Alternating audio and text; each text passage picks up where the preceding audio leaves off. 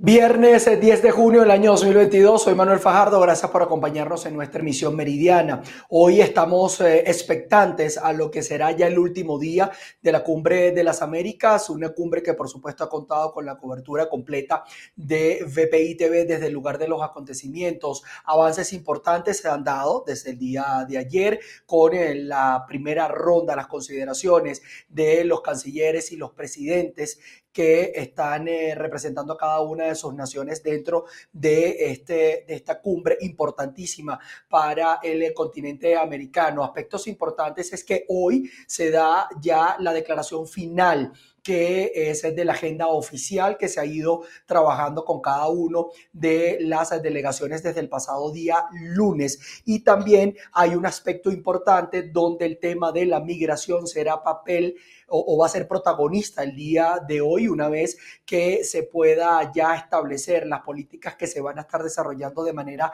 individual y conjunta en un documento que pudiera salir el día de hoy, que eh, sería llamado la Declaración de los Ángeles. Allí se plasmarán lo que puede ser las políticas en materia migratoria y que también algunos países como Canadá pueda albergar un grupo importante de refugiados y de migrantes eh, que están en Estados Unidos y en otras naciones como parte de las políticas y la atención también que se va a dar a cada uno de los migrantes. Puede ser también que un eh, mecanismo como el que se está implementando acá en Colombia también pueda ser analizado, revisado, incluso hasta instrumentalizado por los países en relación a la regularización de los migrantes. Así que estaremos atentos a em, el desarrollo ya de este último día de sesiones. Y les cuento que el eh, presidente de Chile, también Gabriel Boric, se reunió con su homólogo estadounidense Joe Biden,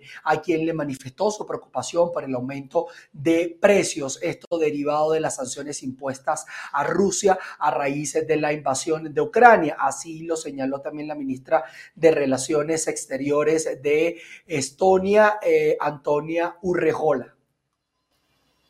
Uno de los temas que fue, la verdad, el eje central de la conversación fue el tema del alza del costo de la vía, algo que está sufriendo Estados Unidos, que está sufriendo la región, y cómo podemos enfrentar de manera conjunta el alza del costo de la vía, la situación, por ejemplo, de los efectos que está teniendo la guerra en el alza del costo de la vía y en el tema del petróleo, eh, la preocupación de las sanciones a Rusia, cómo finalmente esas sanciones a Rusia, entendiendo que hemos condenado la guerra y, la invasión de Ucrania, pero cómo las sanciones a Rusia finalmente eh, pueden terminar afectando a los propios pueblos por el alza del costo de la vida, todos los temas que hemos visto, ¿cierto? Los fertilizantes y del tema del gas y el petróleo. Como ustedes escucharon, era la ministra de Relaciones Exteriores de Chile, Antonia Urrejola. Y fíjense que el presidente paraguayo, Mario Abdo Benítez, instó a todos los países americanos a combatir el crimen organizado y puso como ejemplo la colaboración entre Colombia y Paraguay para arrestar a los presuntos responsables del asesinato del fiscal Marcelo Pesci. El principal deber que tenemos como gobernantes es el de lograr que en nuestras sociedades se conciba la democracia constitucional como la forma indiscutida de convivencia política. Paraguay viene transitando con pasos firmes su camino hacia la consolidación democrática, con pluralidad político-partidaria. Vamos a pasar ya a notas que tienen que ver directamente con Venezuela, porque el 70% de las pérdidas, esto lo registra el sector comercial de la ciudad de Coro en el estado Falcón en el primer semestre del año 2022. Buenas tardes. Según el presidente de la Cámara de Industria y Comercio del Estado, Falcón, las ventas de los comerciantes en la ciudad de Coro han caído en un 70% debido a la presión fiscal y el cobro excesivo de los servicios públicos. Porque lastimosamente, en los momentos donde todos estamos apostando a la recuperación del país, hemos recibido la mayor presión fiscal vista en las últimas décadas en Venezuela. Presión fiscal nacional, presión fiscal regional y sobre todo municipal. Y por último, desde el punto de vista eh, municipal, eh, lo que ha sucedido con el IMAO, con, la cuadruplicación de las tasas, eh, con la constante amenaza por diferentes vías a cierre, cómo ha estado el tema del manejo de los comerciantes de la avenida Manaure, que es la arteria principal comercial de la ciudad, donde las ventas han disminuido un 70%. Por eso es donde yo te refuerzo de que macroeconómicamente el país en algunos sectores puede estar creciendo, pero en lo que a nosotros se refiere, por lo menos en el municipio Miranda, eh, no se siente. Por otra parte, señaló que no existen políticas que impulsen el crecimiento de la empresa privada ni la creación de nuevas compañías. Es parte del reporte que tenemos a esta hora desde el estado Falcón. Volvemos con la emisión meridiana de noticias BPI TV.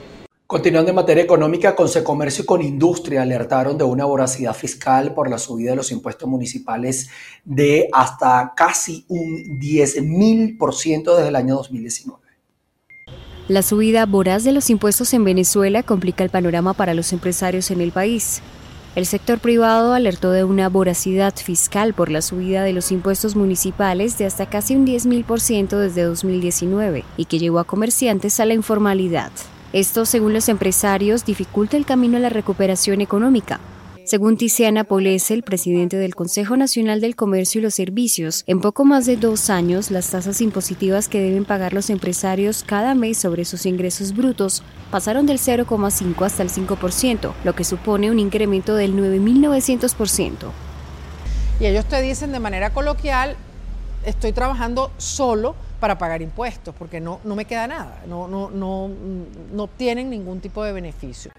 Tiziana advirtió también que esta situación ha hecho que algunos comerciantes se muden a municipios donde la carga tributaria, aunque es alta, sea menor y que dueños de cadenas de farmacias y ferreterías cierren sus sucursales. En la misma línea opina el presidente de Conindustria, Luigi Picela. Muchas de ellas a veces cierran sus puertas y tratan de trabajar a puertas cerradas. En otros casos simplemente no pueden operar a esta situación, según los empresarios, se suma la reciente reforma por parte del Gobierno Nacional del impuesto a las grandes transacciones financieras, al incluir un tributo que graba con un 3% los pagos efectuados en divisas y que entró en vigor a partir del pasado mes de marzo. Según cifras oficiales, Venezuela recaudó en los primeros cinco meses del año 1.781 millones de dólares, lo que representa el 69,5% del total de 2021, que fueron 2.560 millones de dólares. Economistas afirman que esta mejora en la recaudación se debe a una mayor actividad económica con respecto a 2021, la cual se puede revertir si más empresas se suman a la informalidad o si reducen su actividad por la voracidad fiscal. Y campesinos de dos parroquias del municipio Torres, esto en el estado Lara, denuncian explotación del carbón vegetal de forma ilegal. Gracias por el contacto. Los habitantes de las parroquias Reyes Vargas y Camacaro del municipio Torres se hicieron eco de esta situación, alegando que esta actividad minera ilegal no solamente está afectando el ecosistema, sino también la salud de quienes allí residen. El municipio Torres tiene 17 parroquias. Allí se ha dado la explotación del carbón vegetal. Este, para decirle, los campesinos han, declarado a, otros países este, que eh, hay más del 70% del territorio de la parroquia Reyes Vargas está devastado en, en, la parte de la madera. Incluso nosotros vimos cómo la gente empezó a rezar cuando vinieron las, aguas, porque como no había protección vegetal, entonces eso arrasaron, eh, arrasó las aguas allí. Nosotros queremos insistir porque, ¿cuál es el problema? El temor que tiene la comunidad, porque eh, allí ahí parece que hay negocios verdes, por ejemplo, pagan este, 120 dólares por cada tonelada de carbón vegetal. Pero para producir una tonelada de carbón vegetal se necesitan destruir 10 toneladas de madera.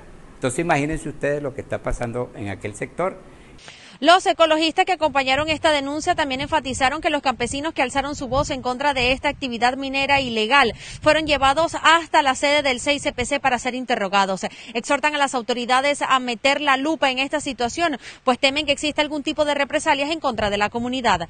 Desde Barquisimeto en el estado Lara reportó para ustedes Andreina Ramos. Equipos de investigación del medio ambiente en el estado Trujillo informan sobre el avistamiento de osos frontinos en el Parque Nacional Ramal de Calderas, en el municipio Bocono. Saludos, hacemos este contacto desde el estado Trujillo. Grupos ambientalistas han informado sobre el avistamiento de osos frontinos en el Parque Nacional Ramal de Calderas ubicado en el municipio Boconó. Vamos a escuchar detalles por parte del geógrafo Silvio Abreu sobre este hallazgo. Conocer que se han encontrado, gracias a Dios decimos, gracias a la desonera labor de la gente de, Guaramacal, del Parque Nacional Guaramacal, y del, ingeniero Marco Hidalgo, es que se ha hecho el seguimiento a una, un elemento de fauna silvestre como lo es el oso frontino, el Tremarto ornatus. Con esas cámaras trampa se han venido registrando ya tanto la pareja, tanto el, oso como los osesnos y la madre del osito caminando por los alrededores del, del Parque Nacional Ramal de Caldera, al cual pues pedimos eh, cuidar muchísimo, conocerlo, visitarlo, pero con las autorizaciones debidas del Instituto Nacional de Parques. Allí están los guardaparques, están los bomberos forestales haciendo el cuidado pues, de, de este parque nacional que comunica al estado Trujillo con los estados Mérida y Barinas, que son sus vecinos. Esto es una bellísima oportunidad que tenemos de dar a conocer una especie que está en extinción. Silvio, según este hallazgo que se observa allí, eh, se puede decir que eh, eh, hay una familia, ¿en qué etapa de crecimiento estaría esto que visualizar? Sí, es una familia que está allí en crecimiento. aparece la madre, aparece el padre y aparece los sesnos, como se le llama, o sea, el osito pequeño, que son los, los osos de anteojo, que lo tenemos acá solamente en América del Sur, en otros países pues existen otro tipo de osos, pero acá lo tenemos exclusivamente, ¿ve? Y entonces eh, a través de ese registro de las cámaras trampa, como se le llama, se le ha hecho el seguimiento, es donde ellos están en su hábitat natural, comen las frutas que están allí, eh, dejan sus huellas tanto de las garras como de, de, su cuerpo como tal, en los diferentes sitios para dejar la huella. Ellos marcan una huella en cerca de 5 kilómetros cuadrados, que es su hábitat natural. Debido a la importancia de la localización de estos mamíferos que también se encuentran en extinción, los guardaparques y todo el equipo que allí funcionan están atentos y realizando el resguardo necesarios para brindar el cuidado que ellos necesitan. Es la información que nosotros tenemos en el estado Trujillo, les reportó Mayra Linares. Pasando al Estado portuguesa, trabajadores de la educación protestan ante la gobernación de la entidad de esta región. Todo esto en rechazo a la migración forzada de las nóminas regionales a las nacionales, asegurando que serán perjudicados reduciendo aún más sus precarios salarios. Veamos.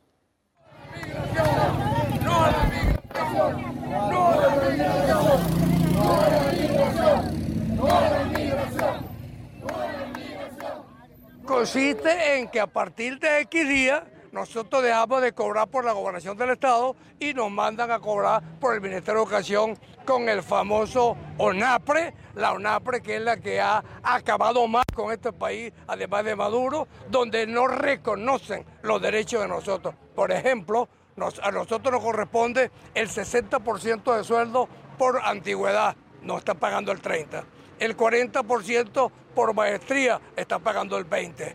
El 30% por bono nocturno está pagando el 10%. Eh, ejercicio propio del docente, 20% está pagando el 10%. Además de eso, además de eso, estamos perdiendo cuatro semanas adicionales que la cobramos en el bono vacacional. Cuatro semanas, un mes de sueldo. Además de eso, nosotros cobramos 10 días más que el Ministerio de Educación por concepto de bono vacacional. Súmaselo a los cuatro meses, a las cuatro semanas de bono vacacional. Es decir, no hay un gane. Exhortamos al ciudadano gobernador Antonio Primitivo Cedeño que eleve la propuesta, la queja que nos perjudica a toda la clase trabajadora del Estado portuguesa dependiente de la Dirección de Educación del Estado. Este, exhortamos también a que de verdad terminemos por desaparecer lo que es la UNAPRE, que ha aniquilado los salarios de todos los trabajadores. Y segundo, pues que nosotros conquistamos unos beneficios a nivel de Estado que por la nación no lo vamos a percibir. Y nos negamos a esa migración. Miren, según el monitoreo de la organización no gubernamental Padres Organizados de Venezuela, el 95% de los planteles adscritos a la Secretaría de Educación de Carabobo tienen cuatro años sin el programa de alimentación al niño. Gracias por el contacto que lo establecemos a esta hora desde el estado Carabobo, a mi lado Adelba Tafin, presidente de la ONG Padres Organizados de Venezuela.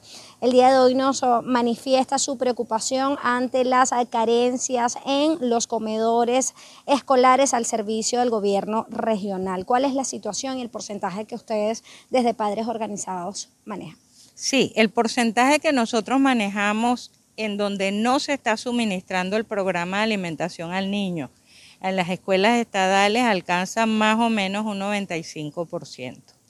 Que nosotros estamos monitoreando las escuelas desde hace más de ocho años y definitivamente desde hace más de cuatro años no se suministra el programa de alimentación al niño que debe garantizar el gobierno regional a través del ente rector en la materia que es la Secretaría de Educación.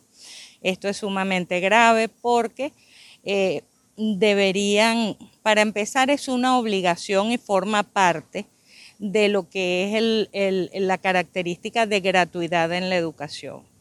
Eh, por otra parte, es importante también porque el suministro del programa de alimentación es un motivo de, eh, es una razón para que los niños acudan a las escuelas, para que los padres manden a los muchachos a las escuelas. Y en aquellas escuelas en las cuales se suministra este programa, la, la calidad de los insumos es sumamente mala, bajo en nutrición normalmente lo que, se, lo que se suministra son granos, arroz y verdaderamente de ninguna manera contribuye a la nutrición de nuestros niños. Declaraciones de Adelba Taffin, ella manifiesta que en el estado Carabobo desde hace cuatro años no se le suministra el plan de alimentación escolar que debe ser garantizado por el gobierno regional hasta el 95%. Se ha elevado la cifra ya a pocos meses de culminar el año escolar. Es cuando el gobierno regional anuncia que reactivarán este plan. Es parte de la información que tenemos al momento para ustedes. Quien reporta Ruta La Verde. Y seguimos con ustedes, el aspirante presidencial Rodolfo Hernández a, la elección eh, acá en Colombia regresará al país luego que el gobierno se comprometió a garantizar su seguridad para la realización de sus actividades, así como también se ha reforzado el esquema de seguridad para su fórmula vicepresidencial Marilyn Castillo. Luego de su regreso al país este sábado, el candidato Rodolfo Hernández se reunirá con representantes del gobierno nacional con la finalidad de ajustar detalles relacionados con su esquema de protección luego del plan para asesinar lo que denunció desde Miami. Hernández informó vía Twitter que luego de sostener una conversación con el ministro del Interior Daniel Palacios, se le ratificó que contará con todas las garantías necesarias para sus actividades proselitistas. A los candidatos presidenciales se le dan todas las garantías en materia de seguridad para que puedan adelantar el proceso electoral en donde culminarán las elecciones de este domingo en 8. El mensaje es, nos reuniremos con el candidato Rodolfo Hernández para escuchar esas amenazas, para poder iniciar los procesos de investigación y obviamente para tomar las medidas en materia de su seguridad que se requieran para que estas amenazas primero sean investigadas y seguro para dar todas las medidas de protección. El alto funcionario señaló que se enteró del caso por los medios de comunicación y de inmediato se comunicó con la campaña y ya tiene un reporte preliminar. Tomé contacto con la campaña del ingeniero Rodolfo Hernández.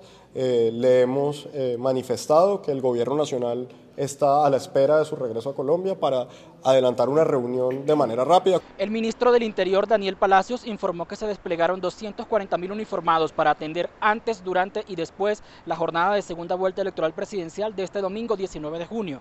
Así como la Fiscalía General de la Nación dispone de 5 mil fiscales en todo el territorio para atender cualquier irregularidad que se presente. En Bogotá, Miguel Cardosa, BPI TV. Nos vamos a Brasil porque las autoridades encontraron un rastro de sangre en una lancha propiedad del único sospechoso por la desaparición del periodista británico y el indigenista brasileño. Este jueves se hallaron vestigios de sangre en la lancha del único sospechoso arrestado hasta el momento por la desaparición en la Amazonía de un periodista británico y un indigenista brasileño. Cada hora que pasa sin noticias concretas sobre los desaparecidos aumenta la presión de organismos internacionales sobre el gobierno brasileño, acusado de tener una reacción tardía en este caso. Human Rights Watch había criticado el miércoles la demora de las autoridades locales para iniciar las búsquedas, mientras que la encargada de negocios de la Embajada del Reino Unido y responsable interina de esa representación diplomática, Melanie Hopkins, expresó este jueves su preocupación por la falta de más noticias. Costa Rica y Ecuador acordaron comenzar próximamente las negociaciones para un tratado de libre comercio. Ese tratado tiene un potencial enorme para lo que ustedes y todo Costa Rica necesita. Más trabajos, bajar el costo de la vida y mejorar en general la prosperidad de los costarricenses. Doña Paula, cuéntenos qué significa esto, por favor. Sí, para Costa Rica, Ecuador ha sido un país amigo y aliado desde hace muchos años. Para nosotros es importante fortalecer estas relaciones con socios estratégicos y vemos a Ecuador como un país estratégico, todo lo que tiene que ver con comercio e inversión, pero el tratado pensamos llevarlo más allá, que toque otros temas como tiene que ver equidad de género, eh, facilitación de comercio, acceso a mercados nuevos, etcétera. Pasamos a China, donde aumentó en 2.1% el índice del precio al consumidor. Este es el principal indicador de la inflación en ese país.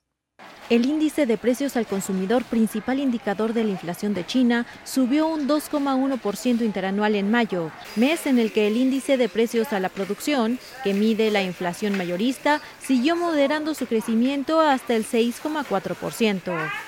La Oficina Nacional de Estadística, que publicó este viernes el dato, apuntó a la mejora de la situación epidemiológica en China en mayo con respecto a abril, mes en el que el país sufrió los peores rebrotes de COVID desde el comienzo de la pandemia, como uno de los factores que contribuyó a la estabilización del IPC, que no varió con respecto al alcanzado en abril, el IPC fue ligeramente inferior a lo vaticinado por los analistas, que pronosticaban que sería del 2,2%, mientras que el índice de precios a la producción fue el esperado por los expertos.